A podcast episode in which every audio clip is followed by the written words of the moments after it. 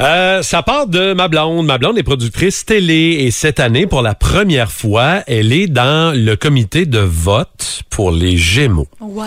Et elle est dans la catégorie jeunesse. Donc, elle a une liste d'émissions jeunesse à regarder, à noter, puis à donner des commentaires, puis, tu sais, pour prévoir le gala des Gémeaux du 18 septembre prochain. C'est super intéressant. Cool. Puis là, parce que c'est des émissions jeunesse, ben, on a regardé en famille le week-end dernier les émissions jeunesse qui risquent d'être en nomination. Mais on n'a aucune idée, nous autres. Là. On en a euh, une vingtaine à regarder. Puis on les commente en famille, moi, mon gars, ma blonde. C'était vraiment le fun. Puis j'ai fait des découvertes d'émissions jeunesse. Tu sais, je veux dire, euh, mon gars a bientôt 11 ans. Ses émissions jeunesse, présentement, c'est surtout des YouTubers français. Ah bon, c'est pas vraiment des émissions jeunesse, ça. non, mais il regarde beaucoup. Puis une de ses émissions jeunesse préférées, euh, c'est Défense d'entrée, qui est une euh, série adaptée de des romans de Caroline Héroux, qui est disponible dans la zone jeunesse, entre autres, de Radio-Canada, mais qui est vraiment très, très bien fait. Avec, entre autres, Sandrine Bisson, qui joue la maman. C'est l'histoire d'une famille. C'est vraiment très bon. Mais les livres sont aussi écœurants. Défense d'entrée, ça, il adore ça. Mais on a découvert, puis là, je le dis parce que on la connaissait pas. Pourtant, c'est rendu à sa cinquième saison. Une émission jeunesse qui s'appelle À fond de train, euh, qui est pas. Uni TV5. OK? C'est animé, puis c'est une production québécoise, là. C'est animé par la fille de Pierre Verville.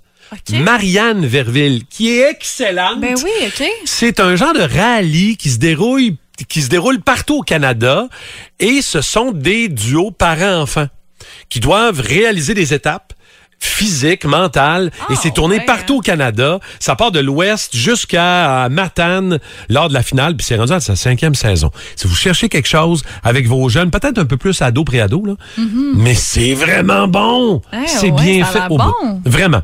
Euh, mais sinon, euh, si on parle d'émission jeunesse, quelle est votre émission jeunesse Ouais. marquante? Caro, je vais te faire entendre quelque chose. Ouais. Si, d'après moi, en tout cas, j'ai hâte de voir, là, mais euh, si tu as des bons souvenirs, Ben oui. tu devrais te rappeler.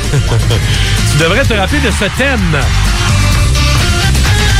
Quelle émission Oh, que jeunesse? Ramdam. Oui, bravo! Ramdam, c'était. J'ai comme trois. euh, parce que jeunesse, c'est large, hein? Ouais. Jeunesse, ça peut être euh, vraiment plus jeune, genre Enfant. cornemuse. Moi, ça faisait partie là, vraiment de mes euh, soirées euh, d'enfance. Ouais. Après ça, Ramdam, bon, t'es un petit peu plus vieux. Ça me rappelle de très, très bons souvenirs. J'aimais tellement ça, Ramdam. Ramdam, mais ça, c'était Ah. plus ado un peu, Ben, pré-ado. début, ouais, pré-ado, puis ado, c'était vraiment euh, les été frères marquant, hein? Scott. Les frères Scott, là, ça, c'était vraiment l'adolescence. Écoute, ça me rappelle Oh. tellement de souvenirs. Je regardais ça à Vrac avec mon frère, puis ouais. euh, ouais, ouais. Quelle autre émission, que, y a-tu d'autres émissions qui vous ont marqué? Moi, personnellement, puis là, je vais aller rejoindre les, euh, je te dirais, les 45-50 plus. ça. Oui, c'est sûr.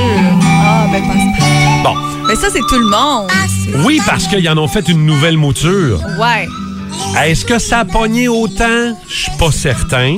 Par contre, le vieux passe-partout des années 70, 80 surtout, là. Écoute, on regardait ça à l'école, je regardais ça à la maison, je ne me tannais jamais de regarder passe-partout. Puis euh, ça a très, très mal vieilli. Euh, on va se le dire. Ouais. Une des émissions jeunesse qui a été des plus marquantes au Québec. Le club des 100 watts. Moi, je suis pas de cette génération. J'ai peut-être un 10 ans de trop. Je peux te dire que ma blonde, euh, moi, qui a capoté sur... Elle voulait se marier avec Marc-André Coallier. Euh, Il y a plein de monde. Tu sais, ça, cette émission-là, je pense qu'aujourd'hui, on la ramènerait. Là. Ça Je pense que ça hein. marcherait Ah oui, hein. terriblement. Euh, une autre émission qui a été jeunesse très appréciée, même qu'on en a fait des films. Nous sommes en 2034. La situation sur la Terre est catastrophique. La couche d'ozone a été complètement détruite par les gaz carboniques des voitures, l'industrie chimique et le push-push en caca. Dans une galaxie Ben oui. près de chez vous.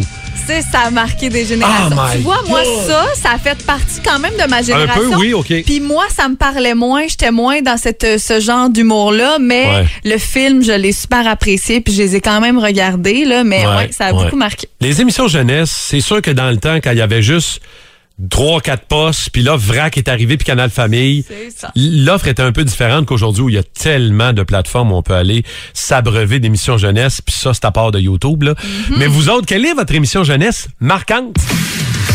Le réveil.